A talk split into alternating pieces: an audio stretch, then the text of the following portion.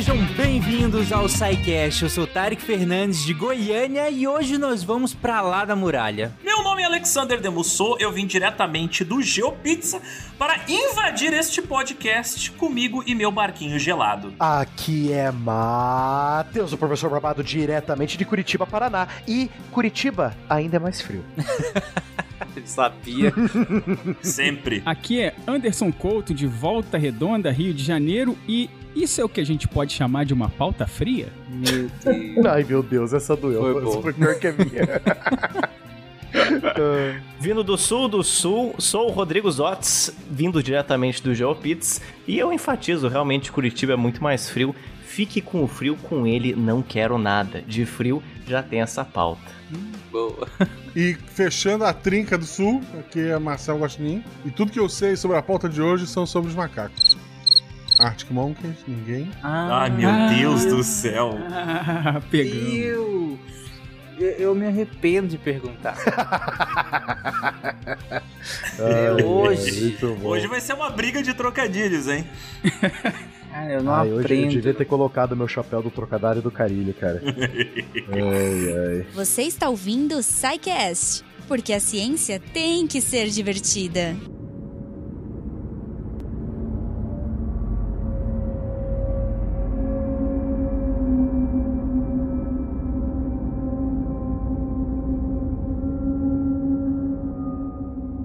Gente, antes da gente começar o episódio de verdade, vocês já viram o tema na capa do episódio, é sobre a exploração do Ártico, mas antes da gente entrar na pauta de fato, deixa eu apresentar pra vocês nossos queridos convidados aqui que vieram lá do Gel Pizza. Gente, na verdade, se apresentem aí, quem são vocês na fila da, da, da raspadinha? Então, meu nome é Rodrigo Zotes, eu sou um fanboy Não, que não, gosta de não. usar. Tô brincando. Não, não, não, não, não, não, não, não. Vai, vai, vai tu primeiro, Zotes. Olá, pessoal, eu sou o Rodrigo Zotz e junto aqui com o meu escudeiro, Alexander Demussou. a gente é o GeoPits e a gente produz podcasts trissemanais de histórias políticas atuais e atemporais. A gente fala de eventos históricos e alguns até contemporâneos em formatos bem longos, mas bem detalhados. A gente fala desde os temas mais distantes, como China e Egito Antigo, até os mais recentes, como Iraque, nos anos 80, e muitos outros assim por diante. E o Ártico, é claro, essa terra gélida e que atrai muita curiosidade, com certeza também nos fascinou, e aqui estamos aceitando o convite do belíssimo SciCast, que com certeza já fez escola comigo e com o Alexander nos nossos ouvidinhos. Qual, qual pizza fria favorita de vocês? Hum, só pode ser as doces, eu acho. Tem que ser fria, Pizza de, pizza de sorvete. Pizza de Cara, sorvete. eu acho pizza melhor fria. Exato. Ah, Essa é a não, resposta certa. para, né? No dia seguinte, assim, café é da gostosa, manhã. Isso. continua Isso sendo mesmo. gostosa, mas não é melhor do que ela saindo do forno na hora, gente. Isso não tem como. Mas sim, é gostosa no dia seguinte e tudo mais. Ah, aquela pizza de, de. Aquela pizza de sardinha geladinha, ainda assim ela é bem Nossa, gostosinha. Pizza de Oh, é sardinha, meu Deus, depois dessa deixa. A pizza de sardinha, Não, pô, é aquela boa, pizza de isso, colégio. cara, você estragou a pizza. É um de um clássico, jeito cara. assim. É a típica pizza feita pela tia do colégio. Mas Ah, ó, eu, vou nossa, falar, eu não. vou falar o seguinte: eu prefiro a pizza dos, dos Inuit, que é carne de foca crua, hein? pizza de Nossa, carne de foca sim, crua. do que de sardinha, não, pelo amor. Enfim. Gente, vamos lá então. Vamos, vamos para a exploração do Ártico. E. Ah, antes disso, só uma observação sobre o que o Zotes falou: que pra quem tá, eh, falou, ah, o SciCast antigamente era maior. Vão lá no GeoPizza, que lá vocês acham um episódio 3, 4 SciCasts num episódio só. Então fiquem à vontade lá. Aqui nós realmente diminuímos um pouquinho, mas não a qualidade, tanto que chamamos eles pra participar aqui. Mas bora lá então, que o Ártico é longe. E aí, por onde nós vamos começar então pra explorar? É um detalhe que tanto o Ártico quanto a Antártida, eu, eu sei, gente, eu sei nada disso. Sim, eu sei nada. Mas eu tenho uma impressão de que eu conheço um pouco do- dessas regiões e das explorações. Eu imagino que pela cultura pop, né? Porque na cultura pop, caraca, né? Extremamente explorado. Eu, inclusi- inclusive, vi que vocês colocaram aqui de referência uma série chamada The Terror, que é do. que é do Prime Video, que é muito boa essa série. Eu assisti essa série acho que há uns dois anos, eu acho. E é muito legal essa série. Inclusive, super indico ela. E tem uma série recente que também tá. Tudo bem, que não é lá, é no Alasca. Mas a, a lógica é bem parecida também, explora essa questão da neve e tudo mais, que é a quarta temporada de True Detective também. Enfim, só para demonstrar que a cultura pop já trabalhou muito essas regiões, as explorações a essas regiões, então dá uma sensação de que, ah, beleza, eu sei onde fica, eu sei como que é, eu sei mais ou menos as explorações, mas será que eu sei de verdade? É aí que eu vou vir no episódio de hoje. E aí, por onde que a gente começa? Mas antes da gente se adentrar nas explorações árticas, das pessoas que não são do Ártico e vieram conhecer, desbravar, explorar o Ártico, o Ártico, diferentemente da Antártica, é uma região que concentra muitos povos nativos. E muitos deles, algumas pessoas podem não compreender inteiramente ou podem ter visões até um pouco mais simplificadas. A história do Ártico, o que ela tem de fascinante, também tem de misterioso, porque tem poucas coisas que a gente pode ter certeza nas épocas mais antigas. Mas aqui a gente consegue traçar alguns paralelos que a gente vai trazer aqui um breve histórico dos primeiros assentamentos árticos. Boa. Então, povo, há mais de 10 mil anos, o Homo sapiens saiu lá da sua Sibéria e ele fez aquela migração que todo mundo já sabe de uma forma ou outra, né? E foi um erro, né? É, então, mas de erro somos todos feitos, né? Eles atravessaram o Estreito de Bering em direção à América. E nos próximos 3 mil anos, o Homo sapiens ele habitou boa parte do continente americano, chegando até o extremo sul da América do Sul, que hoje a gente chama de Terra del Fuego. Em todo caso, esse é o ponto mais curioso. A história do povoamento do ser humano no Ártico é bem assim interessante porque os primeiros assentamentos que a gente teve aqui no Ártico, que compreende ali o extremo norte do Canadá e a nossa gélida Groenlândia, só ocorreriam em torno de 3 mil antes de Cristo. Ou seja, o ser humano ele já tinha se assentado em praticamente todos os continentes do mundo, com exceção da Antártida, né? Ah, Antes que tivesse colocado os pés ali no Antártico. A explicação para isso é bem simples. Chegar na Groenlândia é difícil, bastante difícil. Você tem que passar por uma série de ilhas, milhares delas, que existem no norte do atual Canadá, contornar elas para então chegar no chamado Estreito de Nares, que desemboca na Groenlândia. Uhum. E, gente, só um, um parêntese. Quem estiver ouvindo e puder, né? Claro, se você tá no ônibus agora balançando, desculpa, mas tô falando assim, quem puder, abra o mapa que é legal de dar uma olhada, assim, porque vão ser muito, muitas descrições histórico-geográficas aqui, e aí é legal, né? Acompanhar olhando e tal. Então, só, só a dica aí pra quem estiver ouvindo e puder fazer isso, né? Abrir o mapinha do lado vai ficar legal. Mas bora lá. Principalmente pra vi- visualizar quando a gente estiver falando da passagem noroeste. Exatamente, né? Eu tenho uma pergunta pros nossos queridos convidados. Eu não sou dessa área. Se vocês já escutaram o SciCast, você sabe que eu só sei duas coisas. É história militar e reclamar de francês, né? É só isso que eu sei. Ah, Bom, você bom. reclama de francês, você vai ferir o meu coração. É, eu, na verdade, eu dei até uma lambuja pros franceses, que faz tempo que eu não reclamo deles, mas enfim. É, eu tenho uma pergunta. Mesmo a- com a teoria do Estreito de Bering, dos primeiros povos que chegaram nas Américas passando pelo Ártico, pelo Alasca, né? é, demorou tanto assim pra eles chegarem na Groenlândia? Eu fiquei realmente intrigado com essa ocupação do norte do Canadá ali. Então, meu cara, eu também fiquei quando comecei a me deleitar sobre esse tema. Mas a questão é, é muito simples. Se você olhar ali, o ouvinte que for abrir o mapa, ele vê a Groenlândia, ele vê que relativamente existe uma ponta ali do Canadá que é a terra, a terra nova e Labrador, que você consegue ali chegar na Groenlândia em mar aberto. Só que esse mar aberto é na verdade 900 quilômetros. E tirando umas correntes do mar nem um pouco favoráveis, é uma região que também congela bastante. Indo pela província de Nunavut, tem realmente muitas ilhas. Então você teria que contornar todas elas, seguir elas indefinitivamente para chegar na Groenlândia. E a pergunta que eu faço sempre, e eu faço GeoPizza, é: por que, que as pessoas fariam isso primeiro de tudo? Se é um local, é uma ilha com pouquíssima terra para agricultura e pouquíssima incidência de sol. Praticamente todas as ilhas antes da Groenlândia são mais interessantes até do ponto de vista até nutritivo do que a própria Groenlândia. Então assim, realmente demorou, mas ninguém tava querendo chegar lá primeiro de tudo, né? Não foi mais gincana Descer Exato. pro sul era mais prático do ponto de vista de sobrevivência. E o curioso é que a gente pode falar assim, ah, mas interessantemente já existiam povos no que hoje é a Indonésia, no que hoje é a Malásia, que são penínsulas com muitas ilhas isoladas por mar, Mas aí entra novamente o ponto. Quando o ser humano chegou nessas regiões no Sudeste Asiático e na Oceania, tudo aquilo era terra, o nível do mar ele era mais baixo e também teve uma época glacial que uniu essas coisas, essas terras por gelo.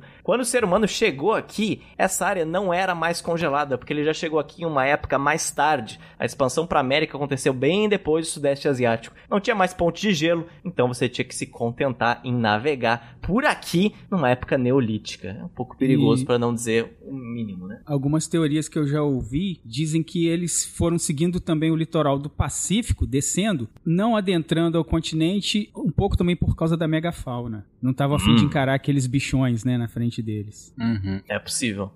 Bom, o fato é que, interessantemente, esse estreito aqui que a gente citou, o estreito de Nares, hoje em dia ele é repleto de geleiras e muitas vezes ele simplesmente congela. Então, se é assim neste ano de 2024, com as mudanças climáticas e com o aquecimento global, faça um exercício de imaginação e pense há 5 mil anos atrás, quando a temperatura do planeta era até mais fria. Então, navegar por aqui não era nada fácil. Uhum. E continuou nada fácil por bastante tempo também, como alguns exploradores vão descobrir, de uma maneira um É, pouco mais porque- difícil, né? Nem um pouco agradável. Não deram com os burros na água, deram com os burros no gelo. Alguns gelo. deles literalmente com os burros no gelo. Mas enfim, eventualmente o pessoal chegou lá, né? Atraídos principalmente pela possibilidade de caça de baleias, morsas e focas. Alguns pequenos assentamentos foram feitos no sul da Groenlândia, parte de uma cultura que hoje é chamada de cultura de Sakak. Datados de 2500 antes de Cristo, ah, os restos arqueológicos mais antigos que a gente encontra lá são dessa cultura. Ao que tudo indica, muitos habitantes dessa cultura Sakak eram nômades que retornavam para o norte do Canadá em épocas de inverno mais rígido. Uhum. É, e como diz aquele ditado, onde cabe um, cabe dois, porque paralelamente à cultura de Sakak, novas culturas árticas começaram a surgir ali na Groenlândia. E uma delas recebeu um nome muito curioso, recebe o nome de Independence One. Sim, Independence, que nem aquele filme lá, esse é o nome deste dessa cultura tão única. Então, essa cultura, ela se concentrou no extremo norte da Groenlândia e aqui você tem desertos áridos com uma cobertura permanente de gelo. São desertos de gelo, des- desertos em termos de vida, né? Tu encontra muito gelo. Durante vários meses do ano você tem temperaturas baixíssimas e você encontra aqui também aquela famosa escuridão que dura cerca de 2 a 4 meses. Aquele, aquela noite que dura meses, por causa da inclinação da Terra, né? E o Sol não pega ali durante alguns meses. Esse foi um dos motivos pelos quais o Independence 1 durou apenas alguns séculos, ao contrário da cultura Sakak, que durou pelo menos dois milênios. Esse vocês estão falando já de, de realmente da Groenlândia em si, né? Vocês falaram que esse era o extremo norte da Groenlândia. Então, tipo. Isso é que o Independence primeiro já meteu ali um assentamento no norte da Groenlândia mesmo. assim. Caraca. Foi até um pouco surreal pra época que eles chegaram, assim. Mas aconteceu. Sim, é o norte do norte do norte. Qual que é mais ou menos a data que a gente tá com esse pessoal lá no extremo norte? Independence primeiro data em torno de 2000 a.C. Bas- É, é, nossa, é até difícil. Você pega ali 2000 antes de Cristo, você já tá é, com civilizações na base do bronze, né? Você tem um Egito já é, delimitado ali já, né? Você tem as culturas do Uhum. bronze ali na, na, é, Mesopotâmia. na Mesopotâmia, no Crescente Fértil, e os caras me inventando de fazer iglu no extremo norte do planeta. Eu acho isso maravilhoso. Eu estou Doido, boca né? aberta. Se tivesse câmera, eu estaria com a boca aberta. Eu estou chocado. É, e aquele ponto, né? Por que, que você vai ficar aqui se o mês mais quente no extremo norte da Groenlândia passa um pouco acima do zero, ali uns 2, 3, 4, no máximo 5 graus? Enquanto mais frio, é menos de 30 graus. Isso é interessante pontuar uma coisa curiosa. Os participantes aqui, os hosts, são mais das áreas humanas, podem até me corrigir ou também me acrescentar. Mas o frio que a gente encontra em algumas regiões, como na Europa, na Sibéria, se difere um tanto do frio que você tem no norte da América. O frio aqui, ele recebe um efeito bem curioso que, como o continente é muito grande, ele acaba ficando preso. Ele acaba chegando em extremos até um pouco maiores do que na Sibéria. Isso é interessante de ver e mais tarde eu até vou pontuar que quando os colonos chegaram ao norte do Canadá, eles ficaram muito mais chocados, porque embora seja uma latitude mais baixa do que alguns países europeus, é muito muito mais frio. Mas seguindo, fato é, aqui é muito frio. E o povo que aqui viveu durante esta cultura de independence primeiro tinha um estilo de vida claramente nômade. Então as suas habitações elas eram bem fáceis de construir, porque a galera tinha que normalmente sair rapidamente. Eles baseavam principalmente na caça de animais e também usavam muitas peles para aquecer os seus espaços e também tinha lá um canto delimitado nas suas residências para comportar queima de lenha. Você sabe que eu tenho boa memória. Fica tudo congelado na minha cabeça. Então segue o teu rumo, que esse teu sangue gelado não me serve. Se quer sangue é porque virou vampiro. Mas nem tente algo, Golias. Pois vai congelar antes que consiga atravessar minha coraça de gelo. Como a Independence 1 é uma cultura e não um local, existem diferentes assentamentos que fazem parte disso que a gente entende como uma cultura hoje em dia. Por exemplo, o assentamento chamado de Adam C. Knut, isso mesmo, tem esse nome estranho, era um espaço utilizado durante as estações de outono e inverno. Ele possui 14 ruínas de pedras com um grande espaço para colocar lenha no meio. Vários restos de esqueletos de focas e de peixes foram encontrados aqui, que claro são animais abundantes em épocas frias, então a gente vai encontrar resquícios deles na casa de quem os caçava. E se esse era o espaço para inverno e também para o outono, deve ter, imagino, né? Um espaço também para o verão e para a primavera, para épocas mais quentes, não é, Alexander? Então, exatamente, Zotes. Este é um espaço chamado de Delta Terracerni. Aqui havia moradias mais altas, havia moradias mais amplas e lareiras ao ar livre. Não foram encontrados muitos esqueletos de focas e peixes por aqui, mas sim esqueletos de pássaros, animais que são abundantes no verão e na primavera, reforçando a teoria de que aqui era um espaço habitado em épocas mais quentes do ano. É casa de praia, né? Do- Exatamente. Era o litoral deles. Casa de veraneio. É o Eu veraneio. vou, vou- os, os veranistas indo lá pro extremo norte do mundo. É, sus... Eles saíam, Isso. escu- eles, eles saíam escutando o Rogério Skylab matar passarinho e aí saíam caçando os bichinhos. E aí eu imagino que ainda é zero grau, né? Zero grau. Sim. A praia era zero grau. E em todo caso, essa cultura Independence primeiro teve um destino bem curioso. Subitamente, ela desapareceu em torno de 1900 a.C.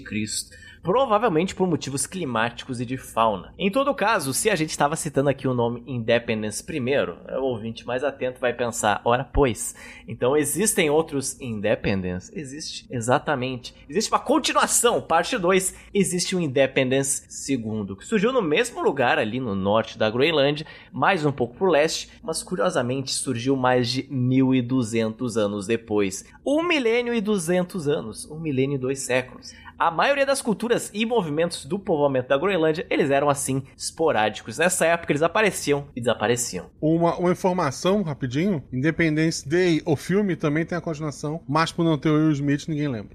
Ninguém lembra mesmo. E é muito ruim. É muito Cara, nem do céu, sabia. cara. É não péssimo. assista. O primeiro não é bom, mas, porra, tem o Will Smith, tem a cena. Porra, os caras usam um pendrive pra destruir os alienígenas. Maravilhoso. Pô, não, o, o Agora- cara colocou, o cara colocou um vírus pra destruir um disco voador. Não tem nada mais anos 90, né? Incrível, incrível. O, a nave alienígena, ela, ela, ela viaja entre galáxias com USB. Isso é maravilhoso.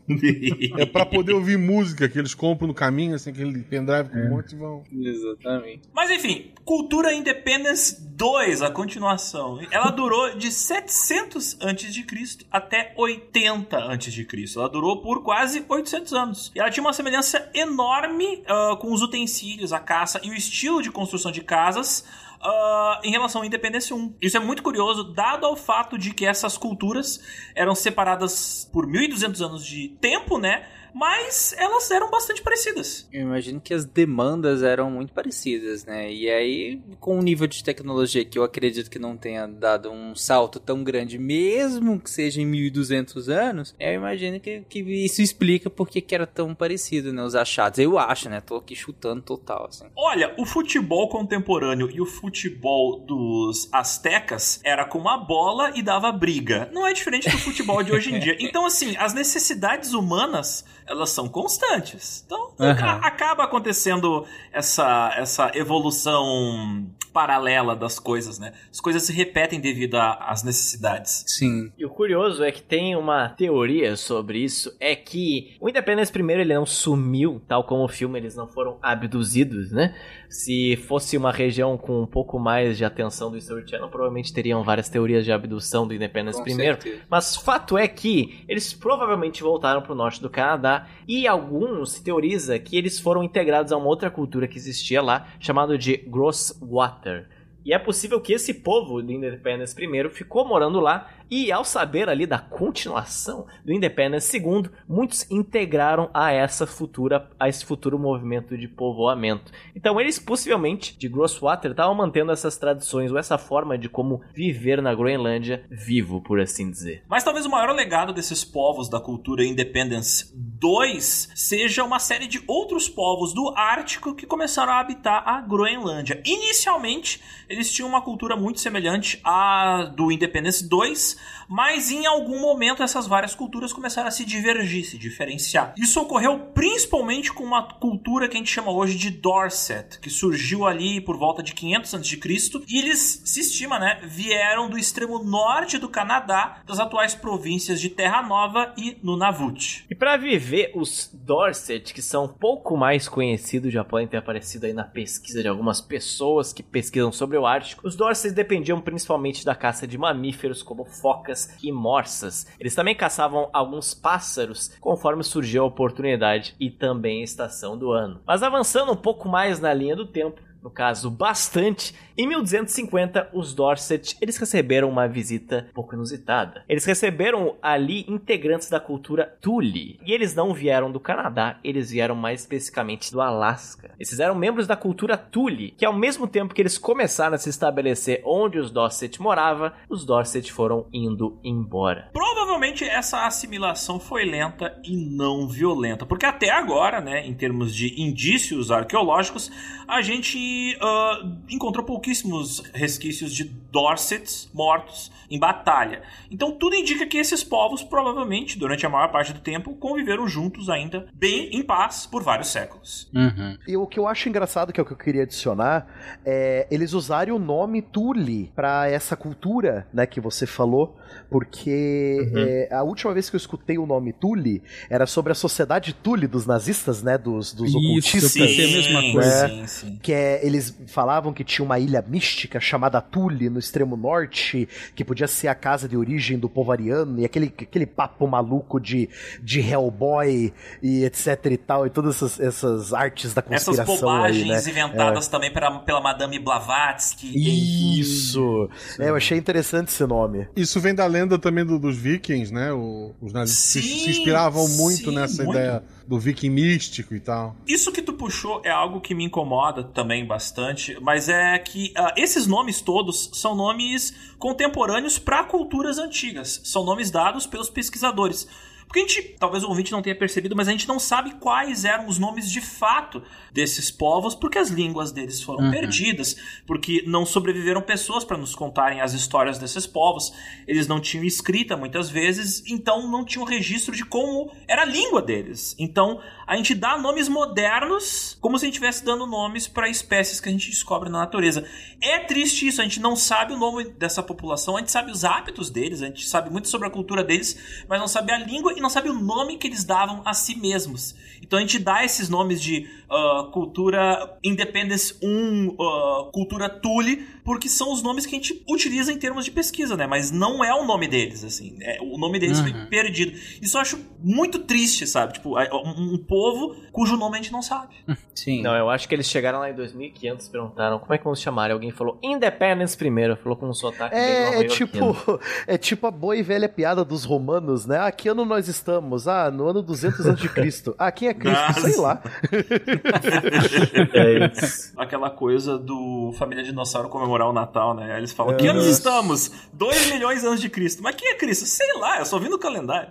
Flintstones também, comemora Natal. Putz, e fuma um cigarro. Uhum. Muito bom. Mas aí, Zotes, tem os Inuites, né? Que é um povo um pouco mais conhecido pelos nossos Esse já é ouvintes. bem mais conhecido, né? Inclusive, Pois é então. pop e tal. A partir daí, as caras já ficam mais sorridentes. Inuits, eu sei quem são. Hahaha, pois então. Em 1300 depois de Cristo, os Tuli deram origens a vários grupos étnicos e dentre eles existem os famosos Inuit. As lendas inuits falam dessa época coisas bem curiosas. Eles assumem que os Tuli eram gigantes, pessoas bem mais altas e fortes que eles, mas do outro lado, eles se referiam aos seus antepassados, os Dorset, como pequenos e até às vezes como se fossem pequenas ameaças insignificantes. Foram os Inuits que eles fizeram uma grande complexificada na cultura do Ártico. Eles introduziram cães como animais de transporte e eles também conseguiram desenvolver armas mais elaboradas que os Tuli e os Dorset antes deles. Os Inuit, eles compartilhavam uma língua comum que deu posteriormente origem a uma variedade de muitos milhares de outros dialetos falados ao longo de toda a região do Ártico. Alguns povos inuits falam línguas diferentes, mas todas elas vieram do mesmo tronco de língua mãe. Existem algumas exceções, mas aí a história é muito complexa. Mas fato é que no verão a maioria dos Inuits vivia, claro, em família e caçava animais terrestres com arcos e flechas. E isso é um ponto curioso porque parece básico, mas outro ponto misterioso sobre a exploração, sobre o povoamento do Ártico é que arco e flecha era algo só utilizado pela cultura do Independence primeiro, não foi utilizada por mais ninguém. Por que? Não se sabe. Mas o fato é que os Inuits, eles re reintroduziram isso, ou introduziram, né, porque talvez pouquíssimas pessoas lá lembravam disso. Eles também introduziram trenós puxados por cães, que isso aqui deu uma maior abrangência dos povos inuits por vários locais do Ártico. Se antes a gente tinha assentamentos mais localizados, no caso dos inuits isso não é mais verdade. Eles conseguiram se espalhar por boa parte toda a costa ártica e do Canadá. As roupas deles eram confeccionadas com peles de rena, que lá esses animais não são exatamente chamados de rena, mas eles chamam de caribu. Se você jogar no Google você vai entender. É basicamente uma rena gigante, uma rena que tomou creatina e muito whey,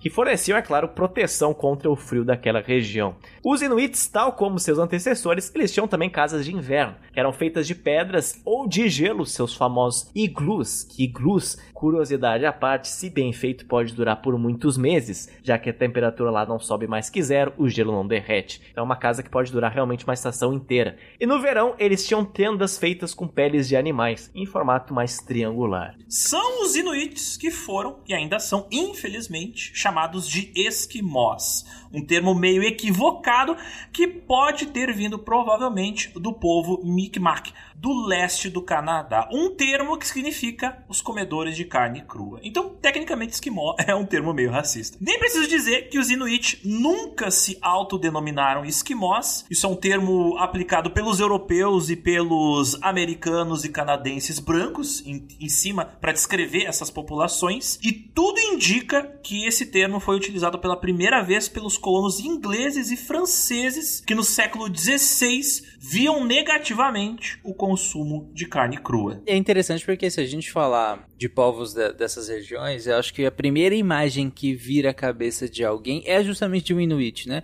E talvez não nesse termo, mas no termo esquimó, como vocês colocaram, é, acaba sendo um termo muito conhecido. Não sei se todo mundo conhece o, o termo Inuit, eu acredito que sim e tal, é, hoje em dia, mas esquimó acho que é ainda mais conhecido. E a imagem que todo mundo tem de um Inuit é, é a imagem, na verdade, que todo mundo teria de qualquer um dos povos da, dessa região. Acho que a imagem clássica que todo mundo tem na cabeça é de um Inuit, né? Eu posso te apontar o momento histórico onde foi fixado na cultura pop a imagem do esquimó. Que tem um documentário de 1922 chamado Nanook of the North, onde um diretor americano chamado Robert J. Flaherty ele gravou a vida do Nanook, né? Um, um pai de família uh, que uhum. era chefe ali de, uma tribo uh, de Inuites e eles uh, meio que filmaram coisas fake porque eles viviam de uma maneira um pouco mais moderna, mas o diretor do filme, o americano Robert J. Flaherty, ele queria mostrar eles da maneira selvagem que eles eram. Então muita coisa nesse documentário foi simulada. Então a imagem estereotipada que a gente tem dos esquimós vem muito desse filme. E depois uh, demorou muito tempo para voltarem a fazerem pesquisas no norte e, e estudarem esses povos de maneira apropriada. Então ficou essa imagem estereotipada, provavelmente por causa desse filme. Uhum. Eu ia falar que a primeira imagem que vem na minha cabeça é da Bjork, mas é porque eu tenho um crush nela. o quê? islandeses, islandeses.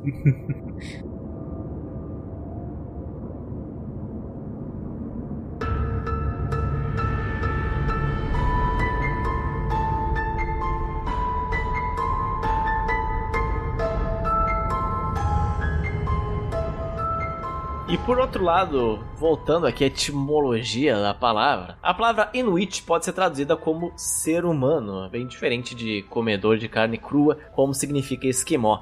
Hoje, é claro, o termo esquimó ele é considerado pejorativo e ofensivo pelos próprios Inuits. Então é aquela coisa, basicamente nos séculos seguintes, se tem colono, tem problema. Porque desde o século XVI até o XIX, os Inuits foram visitados por missionários, comerciantes e agentes governamentais. E a partir do século XIX, uma série de missionários, geralmente protestantes britânicos, eles pregavam um código moral muito obviamente diferente daqueles que os Inuits conheciam. Eles nem sabiam a quem eles tinham que se referir e por que, que eles tinham que falar e interagir com aquela cultura tão alienígena. Mas assim, muitos deles foram forçadamente convertidos para o cristianismo no século XIX e XX. É, fenômeno esse que afetou todos os povos indígenas, assim, alcançados pela mão da igreja. Fosse no sul da Austrália, você tinha a galera sendo convertida à força, seja no norte do Canadá. Bem, essa situação uh, incômoda, né, dos brancos impondo a sua cultura aos inuits,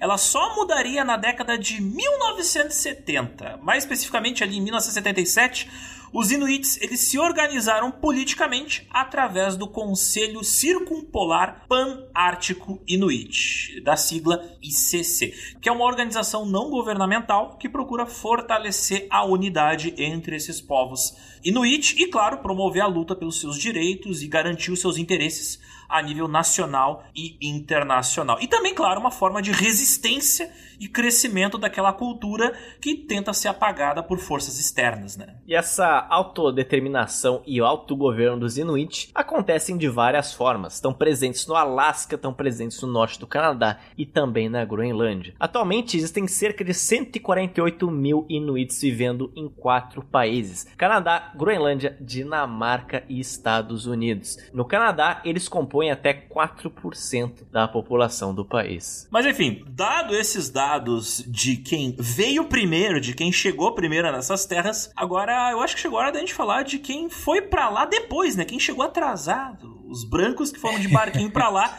incomodar os inuits. Sim, perfeitamente. O interesse das primeiras expedições lá pro, pro Ártico é assim, não era nem muito tanto explorar o Ártico, não, porque a gente estava no auge das especiarias, né? Uhum. É, o Fernão de Magalhães tinha conseguido fazer a primeira circunnavegação do planeta passando pelo sul. E aí o pessoal pensou: se tem uma passagem pelo sul, também deve ter uma passagem pelo norte. E da Europa, passando pela América para chegar nas Índias, para chegar na China, saindo do norte e contornando a América por cima seria muito mais rápido. E aí começa a saga da busca pela famosa passagem noroeste. Também conhecida como atalho. Uhum. um atalho no meio do gelo, né? Sim. Conhecido como o atalho que tornaria a Europa muito mais próxima da Ásia, né, em termos de latitude, do que você dar a volta ou pelo extremo sul da África ou pelo extremo sul da América do Sul, né? Por isso que a,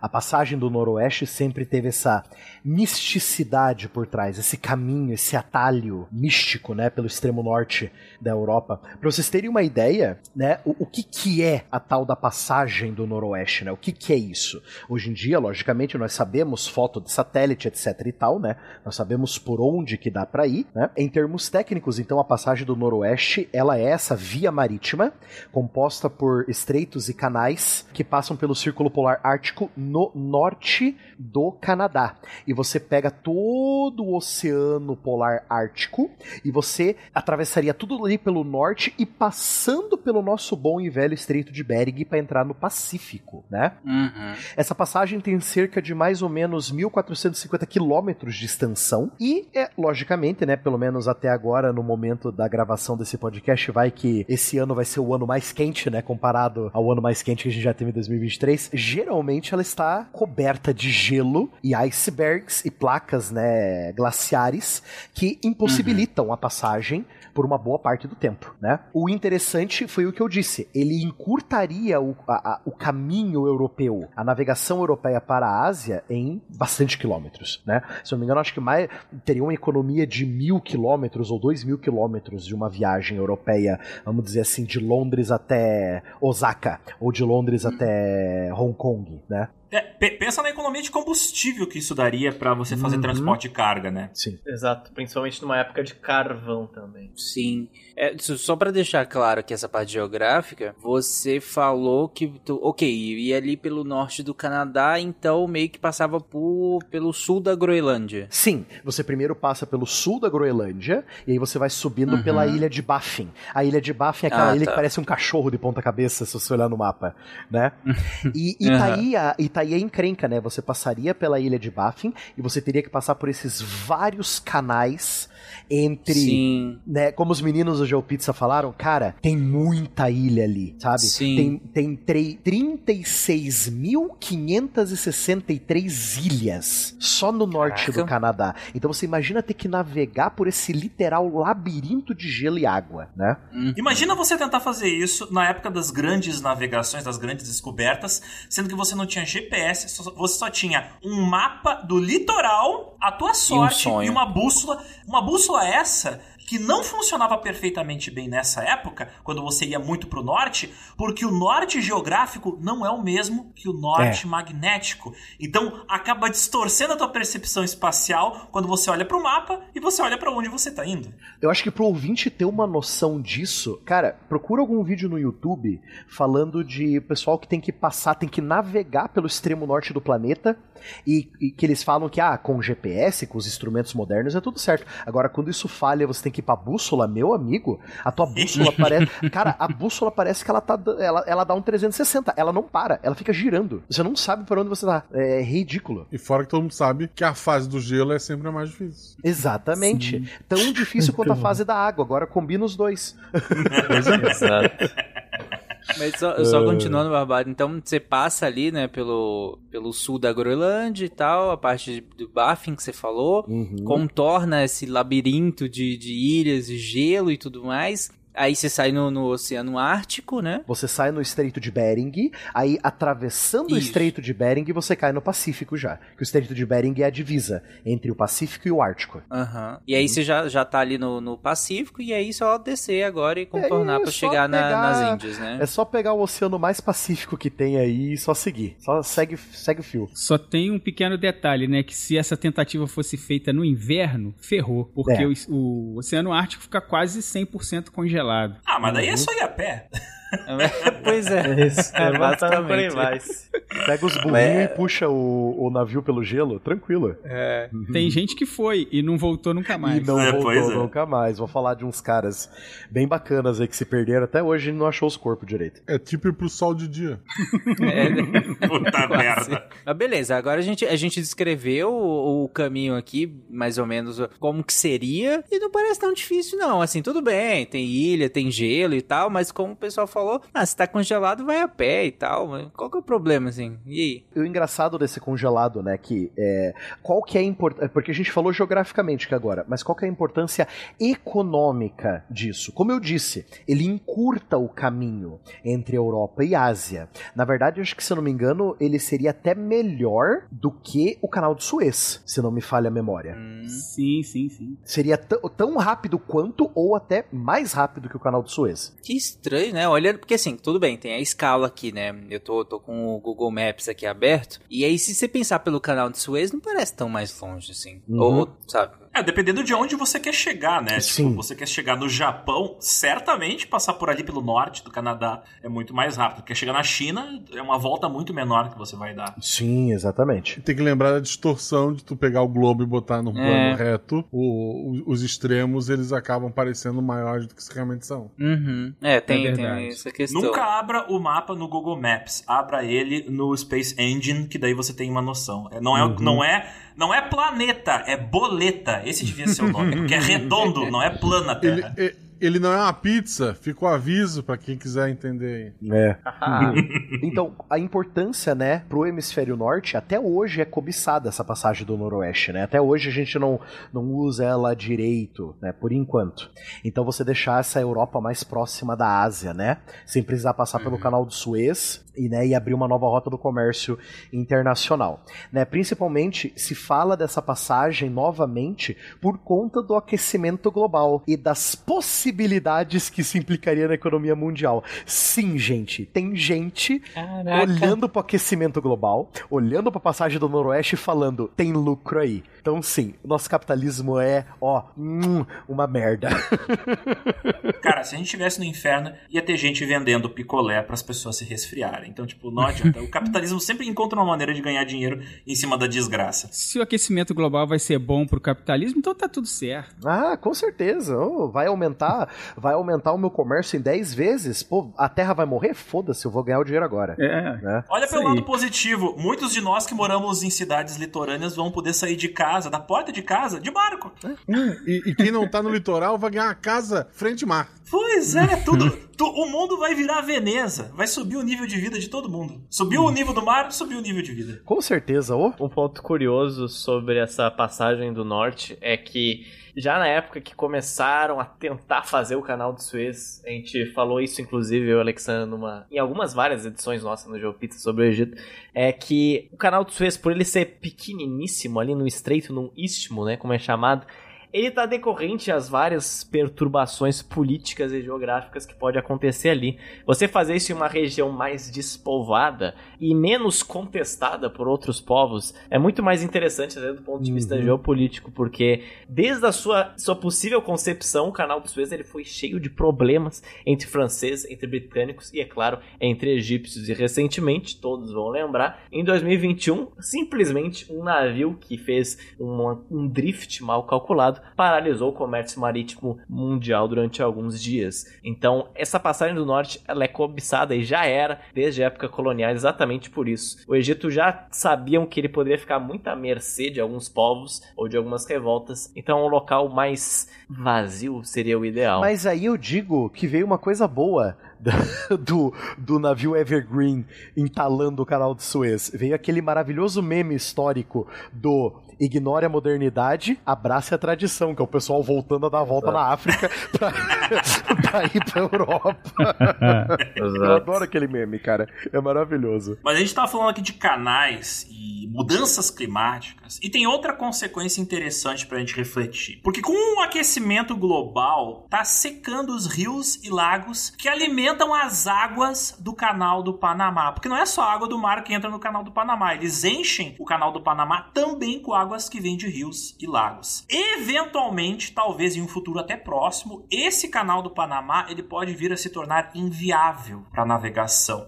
E eu não preciso explicar que o canal do Panamá é um atalho fundamental para os navios que estão indo do Oceano Atlântico para o Oceano Pacífico, navios que estão indo da Europa para a Ásia. Tentativas recentes de construir outros canais na América Central, inclusive tentativas eh, que envolveram dinheiro de bilionários chineses, não deram muito certo e isso a galera tá tentando, ó, 10 anos, mais de 10 anos. Tem muita também resistência por parte da população dessas regiões de vários países da América Central, porque eles sabem, o povo hoje em dia não tem mais acesso à informação, eles sabem que, tipo, se aparecer um canal por lá, certamente muita gente pobre vai ter as suas terras roubadas, compradas por um, em troca de banana. Então, tipo, muita gente vai perder suas casas se um novo canal for construído. Então, novamente, com o aquecimento global, se torna atraente de novo essa ideia de uma passagem no extremo norte para auxiliar na navegação comercial internacional. Quem iria adorar isso são os russos também, porque eles passariam a ter um número muito maior de portos com acesso ao mar, tanto para fins militares quanto para fins uh, quanto para fins comerciais. Uhum. Só para assustar um pouco o, os ouvintes, esse dado que eu tô trazendo é de 2007, tá? É um dado da ESA, da Agência Espacial Europeia, né? Então em 2007 a ESA mostrou imagens da passagem completamente sem gelo durante o verão.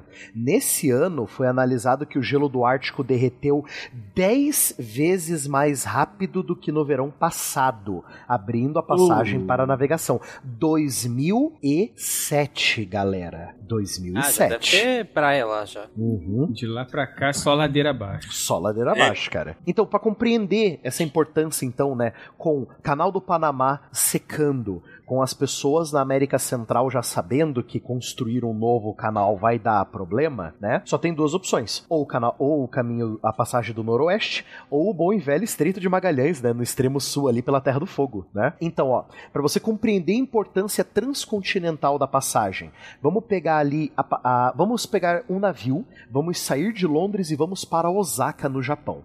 Atualmente, um navio que faz essa rota marítima, ele vai por 23.300 quilômetros. Essa é a distância na rota marítima atual. Se fosse pela passagem do Noroeste, ia para 15.700 quilômetros para o Japão. É alguns países de diferença. 7.600 quilômetros a menos de viagem. A viagem ia ser muito mais rápida. Por isso que tem muita gente interessada nisso aqui, né? Eu vou te moer na porrada, homem gelo.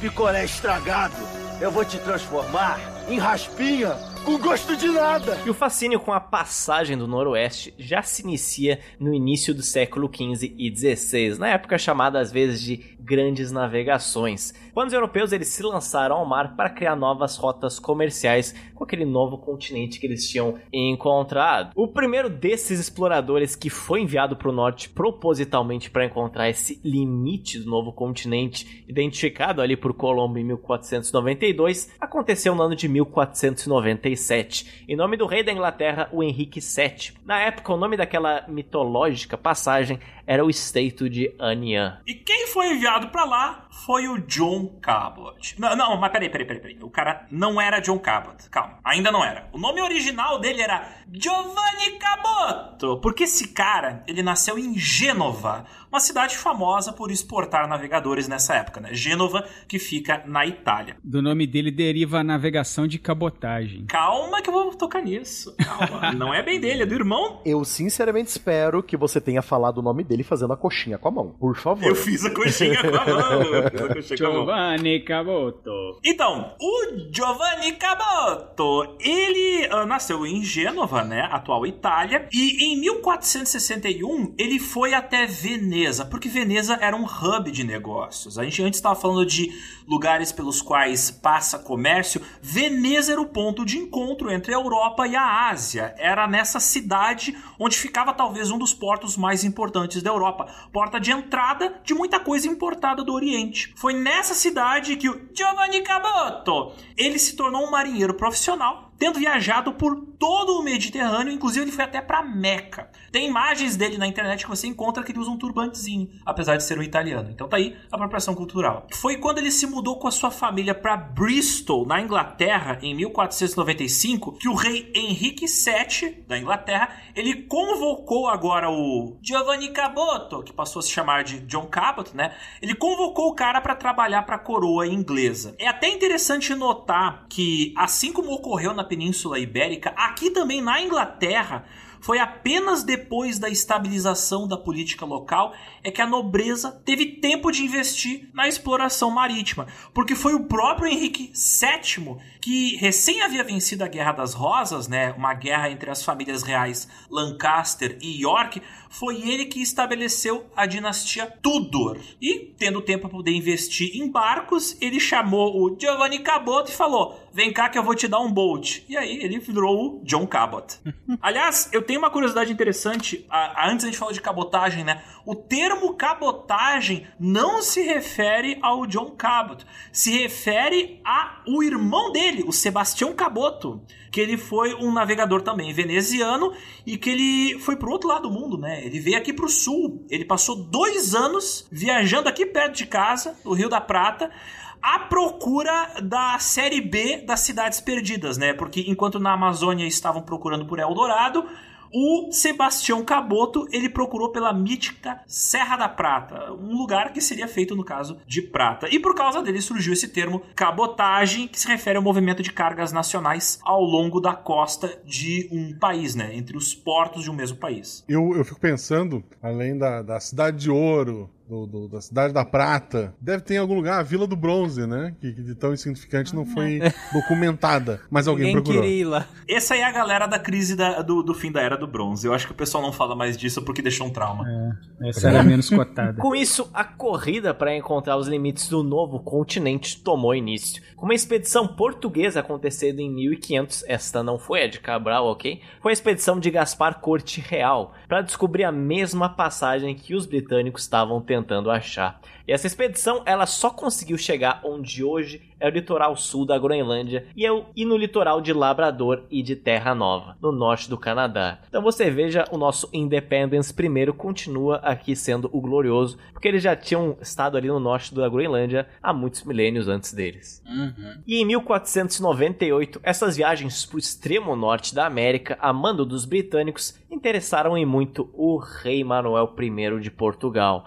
Porque ele achava que as terras descobertas ali, identificadas por John Cabot, estavam sob domínio português. Mas por quê? É claro, por causa dos limites impostos pelo Tratado de Tordesilhas. Famoso. Então o cara estava ali apenas vivendo sob o trabalho dos outros e falou: Eu acho que aquilo ali é meu, na verdade. Nem vi, mas eu acho que é meu. Não sei nem o que, que é, mas deve ser meu. Por isso, o rei ele mandou várias viagens de exploração para aquela região, e nela estava a viagem de João Vaz Corte Real, que já tinha antes participado em algumas expedições da exploração do norte e do noroeste do Atlântico Norte. E quem estava presente em alguma dessas viagens também eram os seus filhinhos, incluindo Gaspar Corte Real. Que dá o nome da cidade do Guacho. É por ele, né, Guacho? É por causa desse cara? Não, é por causa do. Gaspar é por causa dos três reis magos. Tem, tem um bairro Ah. que. Tem uma região aqui que é Gaspar, é? tem outro que é Belchior.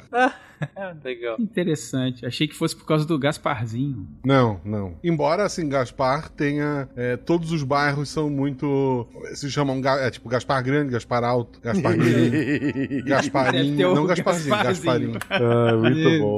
Tem. Imaginação aqui é- foi, foi tranquilo. ok. Mas é melhor que Independence 1 e 2, só digo isso. Nossa, É verdade. nome bem é, ruim, É né? verdade.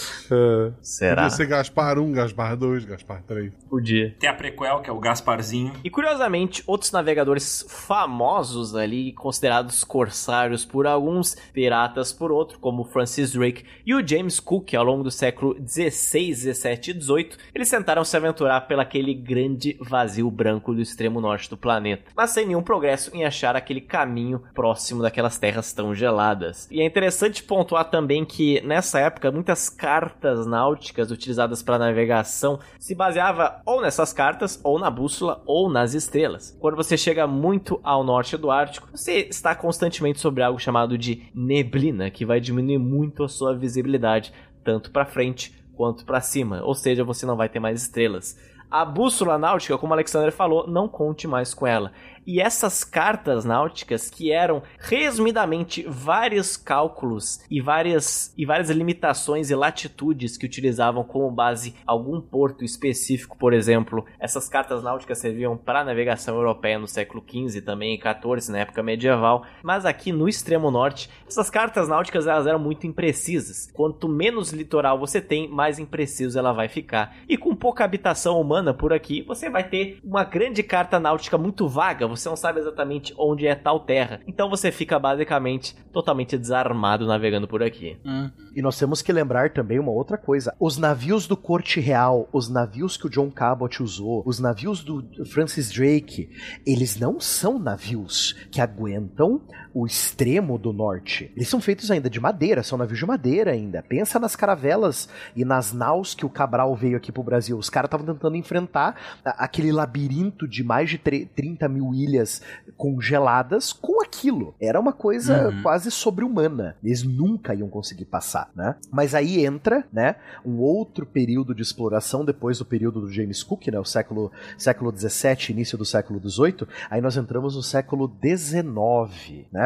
Após as guerras napoleônicas, né, no início do século 19, um novo um novo espírito explorador invadiu o governo britânico e o famoso almirantado, né, que o almirantado é o braço naval do governo britânico. Então, aquele grupo de pessoas que fazem política para ver quem é mais heróico. Exatamente, exatamente. Então, a partir de 1817, dois aninhos depois que o senhor Napoleão foi preso na ilha de Santa Helena, né, para ficar lá até 1821, foi oferecido uma recompensa de, pasmem, 20 mil libras para o primeiro explorador que contrasse a mítica passagem do Noroeste, né, que finalmente transladasse aquele inferno gelado, né? No novamente surge o espírito explorador uh, geográfico depois de uma crise política, depois que se, se, estabiliza a política, a galera, tá, ok, podemos pegar nossos barquinhos e brincar novamente de, de explorador. Exatamente. Acabou uma das maiores guerras da nossa história, vamos explorar o mundo agora de novo. É, temos tempo para isso. É, haviam poucas áreas em branco ainda no mapa do mundo, tá? Então, tipo, o, entre aspas, mundo visto pelos europeus já estava estava quase todo conquistado. Só tinha aquele canto esquerdo superior do mapa mundi, aquele canto no norte do Canadá que ninguém sabe o que tem lá. Ali é a fronteira final deles. Mal eles sabiam é. que era literalmente só branco, né? Exato, era só branco. né? Então, de todas as expedições do século XIX que tentam atravessar o grande vazio branco, a expedição do John Franklin de 1845 é a que eu mais gosto e a que mais me chamou a atenção. Porque, é, a gente estava até conversando antes, né, Tarek? Ela virou série. Ela é baseada num livro, né? Que o livro coloca uma, alguns trechos fantásticos ali, né? De, de ficção. Porém, a base do livro, a base da história, tanto do livro quanto da série, é factual, né? Que é a série The Terror, o terror, né? Que fala sobre a expedição do John Franklin para achar a passagem do Noroeste, né? A história dessa expedição ela é bem curiosa, né? Primeiro com o seu líder, que dá o um nome para a expedição, Sir John Franklin, né, que ele ficou famoso por ser o homem que comeu as próprias botas, né? Depois de uma expedição mal sucedida anterior a essa, que ele fez e, e que seus marinheiros tiveram que abandonar o navio e seguir a pé por áreas selvagens do Canadá sem comida. E para eles sobreviverem até o, o, o, o, posto de exploração, né? A, a, não seria bem um posto de exploração, seria o posto econômico, né? Tipo a, o posto Ipiranga mais próximo do norte deles, sabe? Seria isso? Sim. Né? Entreposto. Um entreposto comercial do extremo norte do Canadá. Para eles sobreviverem até lá, eles tiveram que comer o couro das roupas, né? Para tentar enganar a fome. Por isso que ele ficou famoso por o, o homem homem que comeu as próprias botas, né? Ou, ou seja, o cara não aprendeu a lição. Uhum. O cara não aprendeu a lição. Não aprendeu a lição e, e, não, e também não pensou muito bem porque os nomes dos navios não são nada auspiciosos, né? Dessa expedição do John Franklin. Terror e Erebus. Imaginem vocês. É a mesma coisa que eu colocar o nome de uma nave espacial como Desastre e Explosão. Ah, até aí, Titanic era um nome ótimo. até, aí, até agora o Titanic tá ganhando, cara. Na é. época era, né? Era uma Mas... referência ao tamanho do desastre o nome do Titanic. Sabe, terror e Erebus. Hum, é. é. Erebus é o deus da escuridão, não é isso? Isso, o deus grego da escuridão, exato. Erebus, pelo que eu compreendi, não é bem um deus, mas é meio que a personificação da escuridão dentro da mitologia grega. Tipo assim, é, é onde morava o Hades. Isso. O Erebus, ele entra meio que naquelas personificações antes dos deuses, né? Mas sim, ele faz parte da mitologia grega. Ele é a personificação da escuridão. Então vamos falar dos navios, né? Os dois navios escolhidos pelo Sir John Franklin, o cara que comeu as próprias botas, né? O HMS Terror e o HMS Erebus. Dois, ambos navios de guerra. Navios projetados para ter um casco reforçadíssimo, mesmo sendo de madeira, e projetados para carregar uma carga muito pesada. Eles carregavam morteiros, que são canhões mais pesados, né? Que eles atiram em um ângulo maior, né? Do que o canhão normal. Então são dois navios de guerra, se eu não me engano, da época napoleônica mesmo também. Então eles foram redefinidos, redesenhados para missões de exploração naval britânica e eles escolheram esses dois navios justamente porque pelo peso e pelo reforço do casco, que antes até da, da viagem eles receberam mais um reforço de placas de metal. Algumas placas de metal foram colocadas na frente do navio para funcionar como hoje funcionam os navios quebra-gelo, né? Para usar uhum. o impulso do navio para quebrar o gelo na frente, para abrir caminho, né? Esses navios alcançavam a incrível velocidade de 7.4 km por hora, ou seja, mais lento que um patinete elétrico. Eu de novo eu falei, tem que eles deveriam ter ido a pé, não deviam ter ido de navio. Uhum. 7 km por hora, gente, meu Deus, 7 km por hora. Exato. Esses dois navios já tinham sido testados no ambiente no ano anterior, uma expedição é, anterior a essa de 1845 por um outro explorador, o James Clark Ross, que ele foi para a Antártida entre 1839 e 1843. Então esses navios já tinham sido submetidos a, é, a climatização similar ao que eles encontrariam na passagem do Noroeste, porque eles já tinham ido explorar o, a, a, região Antártida, lá para eles foram para o sul, uhum. né? Eles, eles mandaram os navios para o frio e viram, não quebrou, vamos usar de novo. Exatamente. é, é até interessante que os motores que você citou, eles não eram motores de navio, isso aí foi meio que um improviso tecnológico, porque eles eram originalmente uh, motores a vapor retirados de trens, e aí foram, de maneira improvisada, colocados dentro dos navios para mover as hélices. Exato. Para nós lembrarmos o, o, ouvinte também, nós estamos em plena Revolução Industrial. 1840, 1845, 1840, 1850, as ferrovias na Inglaterra estão crescendo a mil por hora. Então a ideia do motor a vapor já é real. Então você pega, é quase, é quase um, uma história steampunk que a gente está contando aqui. A gente pegou um navio à vela da época do Napoleão e meteu um motor a vapor de locomotiva para ajudar ele a atravessar o desafio, né, da passagem do Noroeste. É quase um steampunk aqui que a gente tá fazendo, né?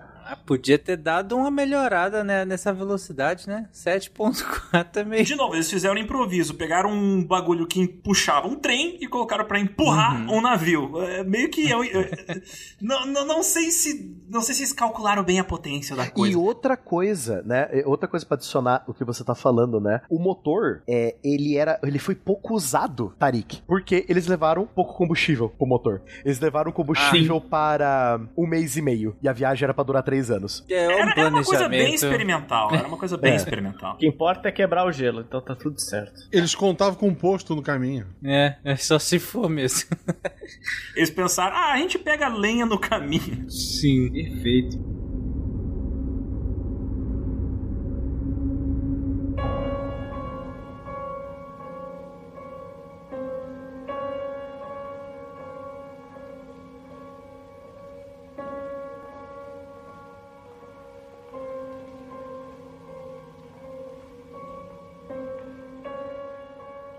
Tecnologia que esses navios tinham é que as proas deles eram reforçadas. Elas eram construídas com vigas pesadas e, claro, a gente já citou, tinha as placas de ferro que permitiam o navio quebrar o gelo. E para enfrentar o clima frio do norte ali do Canadá, esses navios também tinham um sistema interno de aquecimento a vapor para que a tripulação não morresse de frio, porque eles sabiam que era muito frio, mas tipo, o casaco não adianta, né? Não, não, e não pode pôr fogo no navio. Então, vamos fazer um sistema de aquecimento por vapor. E tem outra coisa, eles sabiam que corria o risco do gelo quebrar as hélices e os lemes do navio. Então os lemes e as hélices de ambos os navios, eles eram retráteis. Era possível retirar eles das águas para proteger eles de danos. Então, realmente, isso aqui era mais ou menos uma, o equivalente daquela época de uma viagem espacial.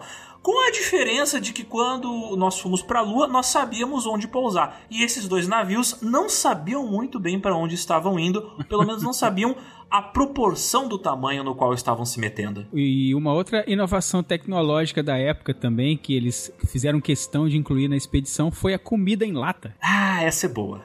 Essa é legal. Que pelo que eu vi na cultura pop, não deu tão certo assim não, em alguns momentos. comida enlatada. E vocês sabem que inventaram as latas antes de inventarem o abridor de lata, né? Não, o pessoal ia na faca. Isso faz sentido.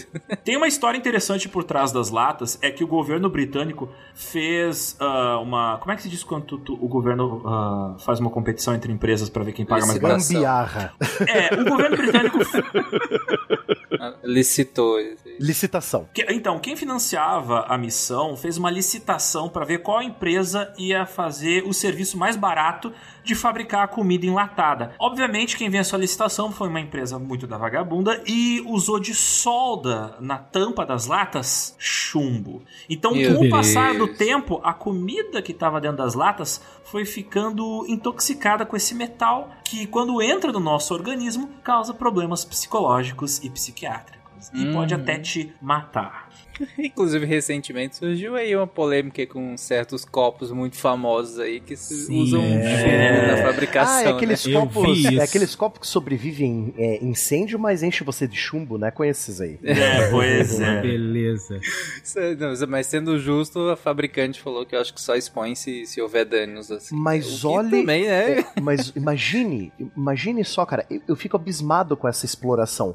Porque era o top da tecnologia da época, só que o top da tecnologia da época mais atrapalhou do que ajudou a expedição. Essa das latas de comida com chumbo, cara, essa aí me deixou de queixo caído quando eu li. Sério.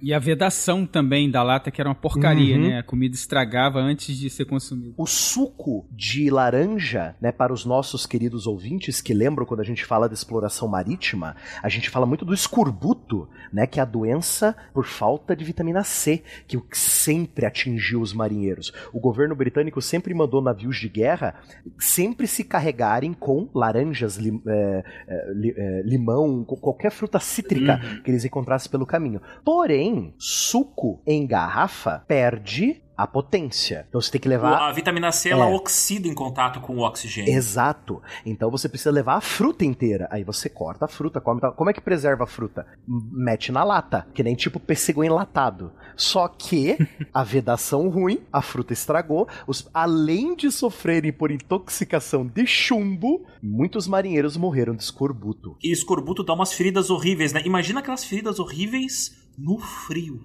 Cara, um parêntese que, que eu ia fazer antes, mas agora eu acho legal porque vocês pensaram um lugar extremamente inóspito, frio pra caramba, você não conhece, não tem no mapa. ah, o, o que tem na- naquele lugar ali. A bússola não funciona direito, porque é uma loucura, é, vir- parece sobrenatural. Os caras intoxicados por chumbo, com fome. Cara, pe- isso a origem da quantidade de mitos e maluquices que esse pessoal viu, ouviu e viveu ali. É, é cara, é um terreno tão fértil. Mas calma, Tarek, que desgraça pouco é pouco ainda. Tá pouco ainda. E Calma. eles, ai- e eles ainda me colocam os nomes dos navios de Terror e Erebus. É, Aham. pô, tu tá pedindo, né? Acurado, historicamente acurado. Então, tem uma questão política aí dentro que a gente esqueceu de citar. Mas assim, te lembra que aquela missão anterior do Sir, do Sir John Franklin, ela deu errada? Então, ele queria ah, ganhar o prestígio dele de novo. Porque ele veio pra Inglaterra como um fudido. Tipo assim, cara, tu só fez bosta.